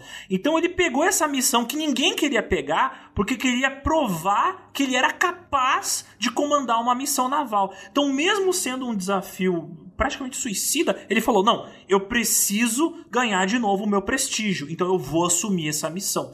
E o mais triste é que, se tu for ver a lista das pessoas que trabalharam com ele, eram todas assim, pessoas que não faziam parte da panelinha, mas que eram muito competentes. Mas por não fazerem parte da panelinha política ali do almirantado, eles assumiram a responsabilidade dessa missão porque era uma maneira de subir de carreira, mesmo não tendo o nome de uma família família importante e rica, sabe? Então, Seriam uma... heróis automaticamente, né? Sim, eles iriam subir de carreira se essa missão tivesse dado certo. Tinha muita gente competente nessa equipe. Tinha. O problema é que o preparo não foi o ideal. E o problema também foi a mãe natureza. Eu tinha falado aqui para vocês que a viagem estava programada para três anos. Eles iam ficar fora três anos. A viagem durou cinco. Porque o Ártico decidiu ter um dos verões mais frios da história dele. E o gelo que eles estavam esperando derreter no verão para continuar a viagem não derreteu. O navio ficou parado, Tarik. Pra vocês terem uma ideia, o, o Anderson também, que o Anderson que me ajudou a escrever a pauta, o navio ficou parado um ano, Tarek, o navio não andou. Meu Deus. O navio não andou, o gelo não derreteu. Porque quando você atravessa regiões muito geladas, você sabe, bom, agora é inverno. Eu vou, uhum. eu vou deixar o navio estacionado aqui. Quando o gelo derreter, eu já, né, baixo as velas e vou. O gelo não derreteu, Tarek. Os caras ficaram um ano inteiro parados. Eles usaram até barris de pólvora para tentar explodir o gelo e fazer o navio andar. Não foi. Uhum. Não foi, cara. Posto do episódio vai ter a imagem do navio encalhado. É. Uhum. É assustador, cara, porque assim, pensa o seguinte: apesar de ter algumas placas de metal reforçando o casco do navio, ele era majoritariamente feito de madeira. E o que, que acontece quando a água congela? Ela expande. O navio estava sendo espremido pelo gelo. Eles estavam com medo do navio ser esmagado e destruído pela pressão do gelo em volta do, do barco. E, cara, devia ser uma experiência aterrorizante tu ficar, tipo, esperando pela tua morte e o navio nunca afundava e nunca quebrava. E agora? Tá, vamos tentar explodir isso aqui. E tem uma coisa que eu vou ter que falar disso, que é a da série, da série do The Terror, né? Que eu aconselho ao, ao, ao, ouvinte assistir. Tá no Prime Video, tá com acesso no Prime Video. É O Terror, The Terror, né? Tem uns atores muito bons, por sinal. Atores que muito participaram bons. de Game of Thrones, de Roma, uns atores de calibre pesado, tá? É, bem bom. Tem uma coisa que eu gosto muito na série The Terror, é a ambientação. Cara, é para ser um filme, é para ser uma série de suspense, só que ela acaba sendo uma série de terror, porque cara, o ambiente claustrofóbico dos navios inclinados, porque o navio tava perpetuamente inclinado, aham, né? Aham, cara, é, é, é, muito pesado, cara. É, aí você escuta Chega a te dar um peso no peito é. quando tu vê aquilo. É, e você ah. escuta o ranger do, do navio toda hora e aquele gelo pressionando o navio e fala, cara, esse negócio vai estourar daqui a pouco, o meu navio vai pro beleléu, cara. É muito, é muito muito psicolo... é muito psicologicamente pesado, assim, sabe? A série realmente é muito é. boa. Então, como eu disse, né, desgraça, desgraça pouca ainda é desgraça pouca, né? Então, a, o clima não ajudou, a solda da lata não ajudou, o motor não ajudou porque virou mais um peso de papel gigante do que ajudar o navio a andar, né? E aí nós temos o problema dos navios encalhados e eles não conseguiram sair, né? O que que eles vão fazer então? Abandona-se os dois navios, né? E bom, a vamos continuar a pé. Nós temos que achar a passagem do Noroeste ainda. Eu falei, continua a pé. Aqui é pé. Isso, o, o, o Abado, só assim mais ou menos. Isso eles estão onde, mais ou Cara, menos? Cara, se a gente for pegar o mapa, pensa que eles estão a, a, Vamos dividir a passagem do Noroeste em terços, né? Eles estão no primeiro terço ainda, Tarik. Eles estão no meio do labirinto de ilhas e, e geleiras do norte hum, do Canadá. Tá. tá? Uhum. Já passaram ali pelo sul da Groenlândia Groenlândia e estão no meio do labirinto. Já, não. É, eles já passaram daqui a ilha de Baffin, que eu falei, que parece aquele cachorro, o cachorro de ponta cabeça. Eles já passaram por ela. Uhum. Elas estão no ambiente assim, nunca antes mapeado. Os mapas dele não tem. As ilhas que tem ali não tem no mapa, nos mapas dele. Estava atualizando o mapa na íntegra, sabe? Uhum. Google Maps ao vivo. Eles estavam bem próximos do que hoje a gente conhece como Ilha do Rei William. Isso. É, é, é bem ali perto. E eles estavam tentando chegar na Baía de Hudson, né? Onde havia postos de troca de, de comerciantes de peles canadenses ali. Exato, para poder se salvar, né? Porque os navios já eram. Aí uma parte da tripulação tentou seguir ou pro sul ou pro é, pro oeste mesmo, mas as bússolas não funcionam, então os caras acabaram se perdendo naquele grande vazio branco. E, cara, quando eu falo, eu já falei isso três vezes, é um deserto. né? Que é, pela definição de deserto, não tem nada lá, Tarek. É pedrinha, é gelo e água. Só. Água não potável, por sinal. Dependendo é até pior que o deserto, porque em várias dos descrições desses exploradores, eles falam que às vezes tu te confunde o que, que é céu e o que, que é terra, porque tudo é uma extensão branca que não tem fim. É tudo branco. É como se tu te morasse dentro de uma folha de papel A4, sabe? Uhum. Meu Deus, que horrível essa descrição de você. É exatamente aquele episódio do Bob Esponja que o Lula Molusco fica preso naquela dimensão e é tudo branco. É lembra? aquilo ali, é aquilo ali. É exatamente aquilo, é aquilo. Ele levanta umas formas geométricas e é isso. Ele sai correndo e ele continua no branco. E ele dá a volta no branco. Aqui as Esse é formas arco. geométricas eram gelo quebrado e esmagando o navio. Exato. Pedaços do navio, né? E Caraca. aí, nós temos os últimos relatos da expedição do John Franklin, né? Eles abandonam os navios, tentam atravessar até a Baía de Hudson para poder se salvar. Se perderam. O almirantado não recebeu notícia, as famílias não receberam notícia, não se sabia onde estavam os navios. Por sinal, Tarek, até 2014 a gente não sabia onde que os navios estavam, tá? Pô, agora, hein? Agorinha, eles foram descobrir aonde estava exatamente o HMS Terror e o Erebus em 2014, tá? Mas pelo menos acharam, né? A família descansou. Pelo menos acharam, né? Família. Finalmente a família ouviu notícias. os os desse, tatara, tatara, tatara, né? E pra tentar, né, para tentar solucionar esse quebra-cabeça do século passado, os cientistas passaram, não, tipo, tanto que até em 1854, quando a expedição do Franklin não deu sinal de vida, um outro explorador chamado John Ray foi mandado pro Canadá pra tentar achar o que aconteceu com essa expedição, Pra nós seria uma expedição bilionária, né? O que que o John Ray achou? Ele entrou em contato com algumas tribos inuites, né, que já falamos dos esquimós aqui, né? E eles acabaram mostrando o que sobrou, né? Pistas do que sobrou da expedição. Botões de uniformes navais foram encontrados pelos nativos e dados pro John Ray. Totens de pedra que foram construídos, que geralmente eles constroem no extremo norte, tipo, como sinalização. Tipo, todos os exploradores do extremo norte sabem que um totem assim tem uma mensagem dentro, acharam a mensagem dentro de um cilindro de metal e leram o que aconteceu com a expedição, que o John Franklin tinha morrido, os dois navios foram abandonados, eles seguiram rumo ao sul, rezando pra achar ajuda, né? Isso é isso. Nos anos 80 e 90, né, 1981, para ser mais exato, e 1986, foram achados três túmulos é, na entrada da passagem do Noroeste, né, já no comecinho da viagem, de três marinheiros que morreram de tuberculose. E aí, quando eles exumaram o corpo dos marinheiros e foram analisar, foi encontrado sinais de escorbuto e intoxicação por chumbo, né? Hum, É, E depois, aí que veio o negócio pesado. Em 1859, o John Ray, ele volta com tudo que ele achou, ele volta para Inglaterra e os inuites falam para ele que os inuites encontraram acampamentos, um ou dois acampamentos com 10, 12 marinheiros abandonados ali, já mortos, potes de comida e dentro dos potes de comida, ossos humanos. Então, nas últimas ou seja, nas últimas, a tripulação do John Franklin teve que recorrer ao canibalismo para sobreviver. E, né, é isso. Vocês sabem como se fala canibal em turco? Ah. Se fala nham nham. Nham, nham.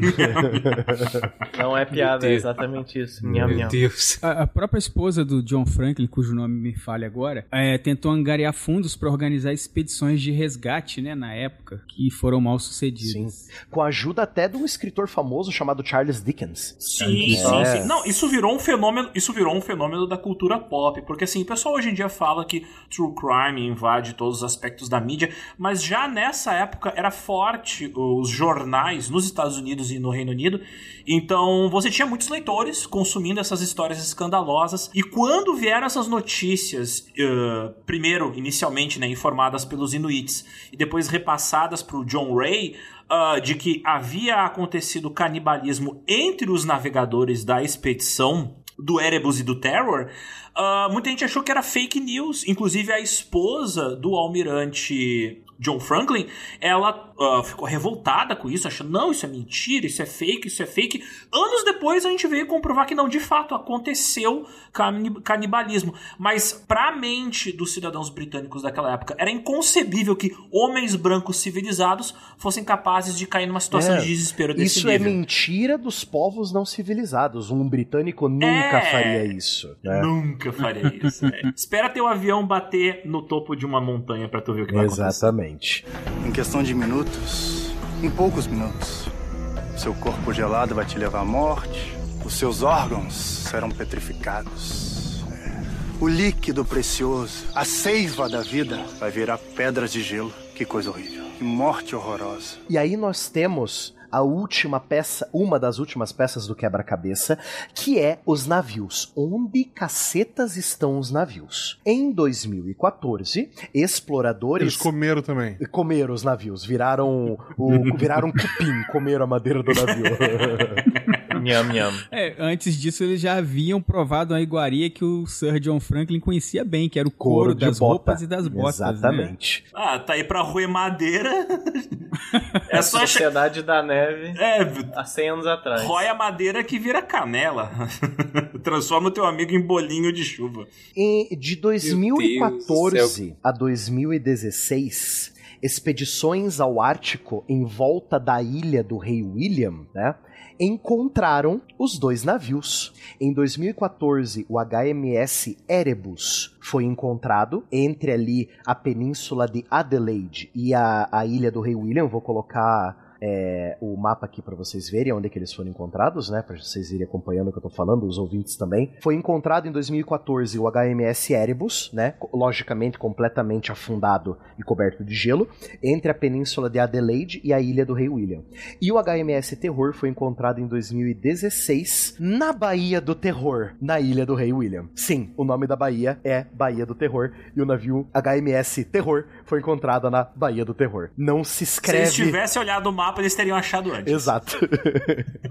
Exatamente. Nossa, e você descrevendo. Babá, você descrevendo isso me deu muita vontade de reassistir a série, porque, caraca, muito parecido, né? É, Os eventos que vocês descreveram aí me lembrou muito a série mesmo, assim. Os diálogos e o, ali o spoiler, o urso gigante são a parte ficcional da Sim. série. O resto É. todo é bastante fiel à história Sim. que de fato aconteceu. É É verdade. uma- na verdade, eu me atrevo a dizer que é uma das séries mais historicamente corretas que eu já assisti, sabe? Em termos de série. O que é falar muito, sabe? É, e, em termos de direção de arte, é, é bastante Uhum. realista. Tipo, se eu não me engano, o design inteiro do navio foi bem reproduzido na série. Foi.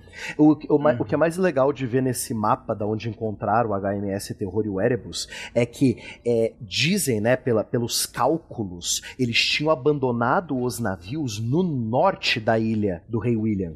E os navios Hum. pararam no sul da ilha. Ou Então, no seja, sul, é, né? a correnteza e o gelo levou os navios pro sul. Cara, eu achei isso muito interessante, cara. E tá aí. O final de um dos mistérios, né? Uma das expedições que mais me chamou a atenção desde quando eu assisti a série, né? E eu fui atrás pra ver e realmente, cara, a série acertou muita coisa, né? Que foi a expedição do John Franklin. Por sinal, né? Falando em cultura pop, além da série, tem uma música country canadense que se chama The Northwest Passage, né? A passagem do Noroeste. E tem na letra ela canta o seguinte, né?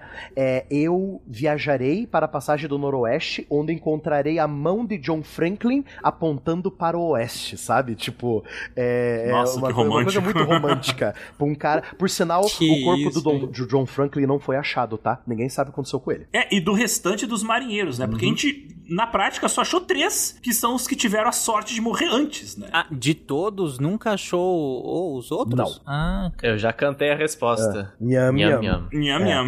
Nham, Não, mas beleza que alguns foram comidos literalmente, mas é, que o que comeu morreu também em algum momento, Aham. né? E Então, nunca- foi, o relato que o John Ray recebeu dos, dos Inuites, eles não disseram onde é que estavam os corpos que eles viram. Eles só disseram, ó, a gente viu em algum momento. Mas Uhum. esses corpos, até onde se sabe, não foram encontrados. E falando em corpos, até é interessante falar, né? ah, os navios, o Terror e o Erebus, ah, como eles afundaram no local onde é muito frio, as águas são muito gélidas, a madeira não apodreceu como eventualmente poderia apodrecer em locais de águas mais quentes. Então eles estão bastante preservados, tanto é que a galera pode fazer visitas lá, os pesquisadores no caso, né? E até hoje a galera faz descobertas nesses, nesses sítios arqueológicos. Então é bem interessante. Se eu não me engano, se você pesquisar na internet, tem, uma, tem as fotos dos navios, porque é uma água bastante transparente e o pessoal conseguiu fotografar os navios, vistos do alto. E eles estão relativamente bem preservados. Cara, que história legal. Algumas informações dessas expedições, dessa expedição no caso, né, é, vieram porque era costume dessas expedições pelo Ártico do, dos exploradores construírem totens de pedra e dentro dos totens colocarem algumas informações diários, alguns relatos que ficavam lá pa- para quem achasse, né, ter alguma informação. Ah, tá. Você pôs a- é, todas as fotos, inclusive que mapas e imagens do, do- tudo que a gente tá citando aqui, que vocês obviamente não estão vendo, estarão na postagem do episódio. Então, quem tiver aí pode abrir a postagem e olhar que vai estar tudo lá. Dá pra ir acompanhando legal aqui. Eu achei um link aqui também muito interessante, que são imagens dos navios afundados e dos mergulhadores pegando coisas de dentro dos navios que foram preservados, pratos, garrafas, equipamentos da expedição. Olha. Então, bem interessante. Algumas dessas coisas já estão em museus. Então, vale a pena dar uma conferida. Legal. Sobrou muita coisa desses navios e tá indo pra museus. A galera, Legal. por exemplo, encontrou as dragonas que ficavam no uniforme dos oficiais. ah, garrafas de bebida, então tem, tem bastante coisa que foi encontrada. Tem vídeos, inclusive, gravados mostrando a galera explorando o- os resquícios dos navios, né? O casco deles, ah, inclusive, tá, tá, como eu falei, tá bem preservado para um navio assim de madeira que ah, tá há tanto tempo debaixo d'água. Uhum. Eu vou mandar também os outros vídeos com a galera futricando no. É bem legal, cara. Tipo, eles encontraram, por exemplo, a parte onde tava as conservas e bebidas e elas ainda estão todas nas prateleiras. Que legal.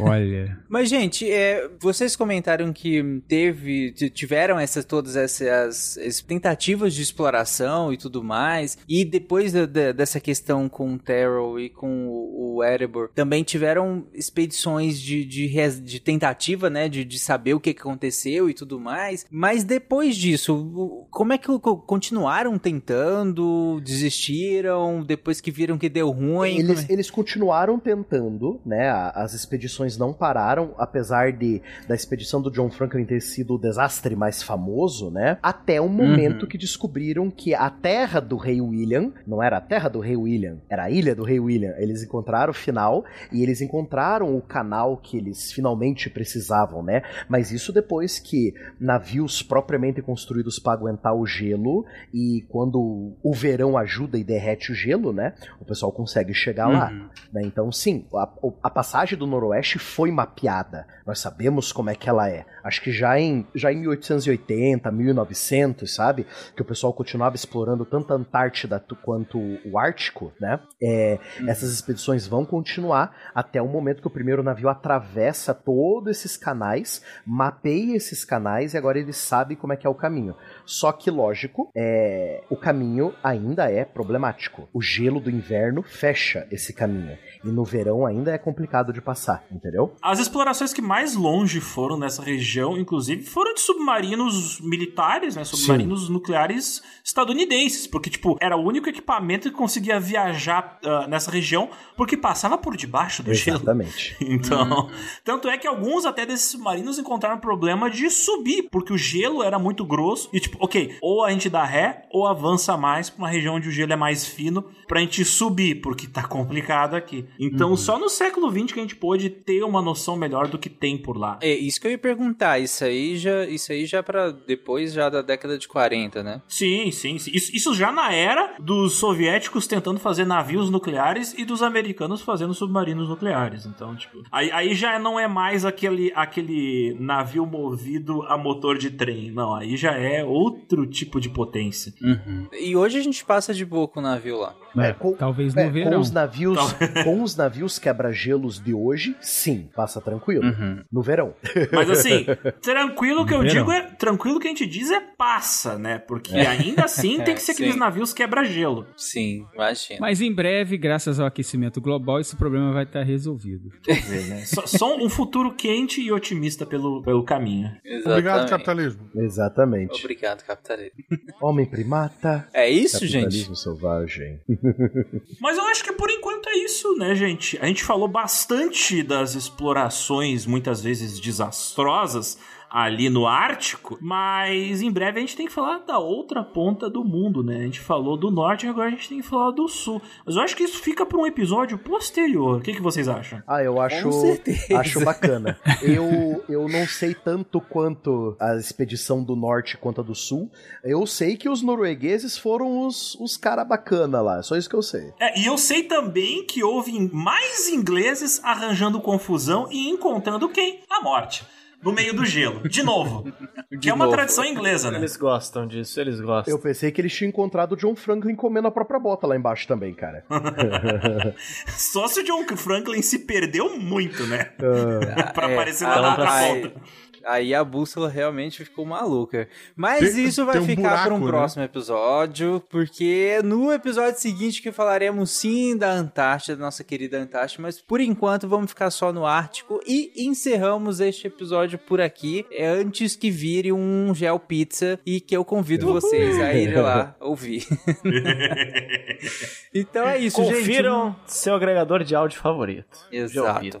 Guaxa, alguma colocação? Siga nas redes. Eu acho que foi um bom episódio pra gente e o GeoPizza quebrar o gelo.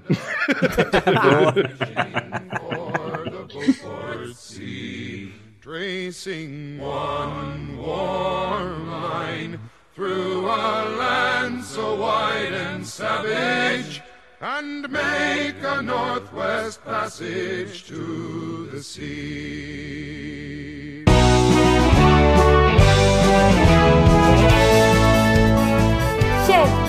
Sessão de recadinhos do SciCast.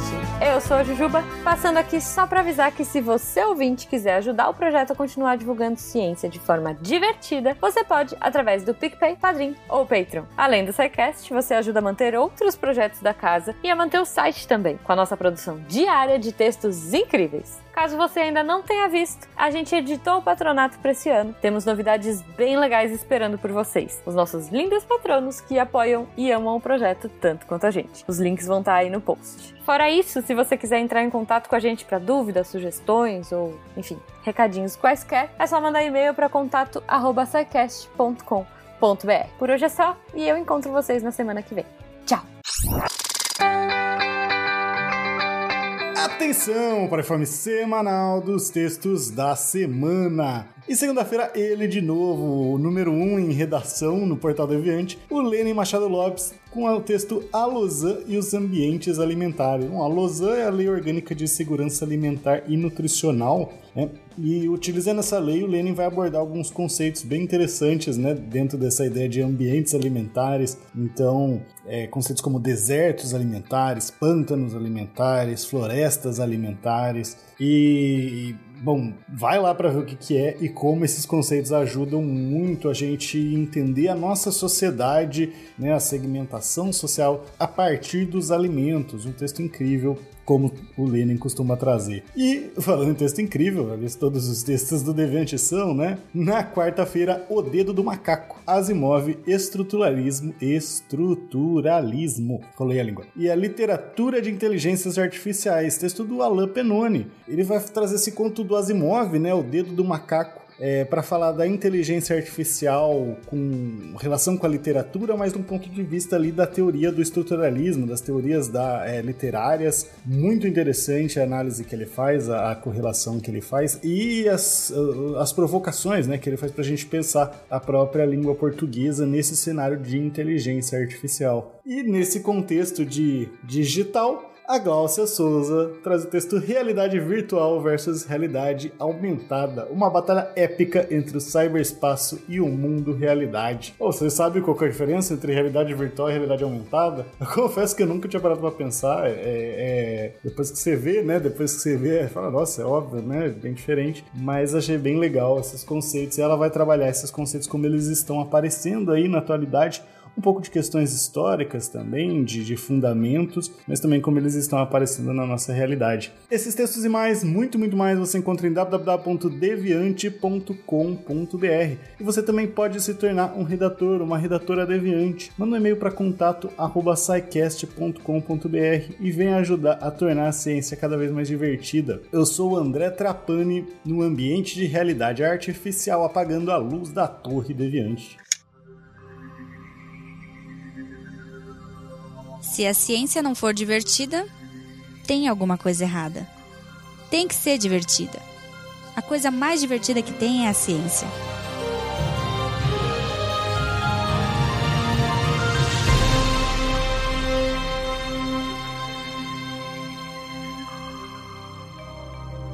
Este programa foi produzido por Mentes Deviantes. deviante.com.br. Este programa foi editado por Tapcast. Edições e Produções de Podcast.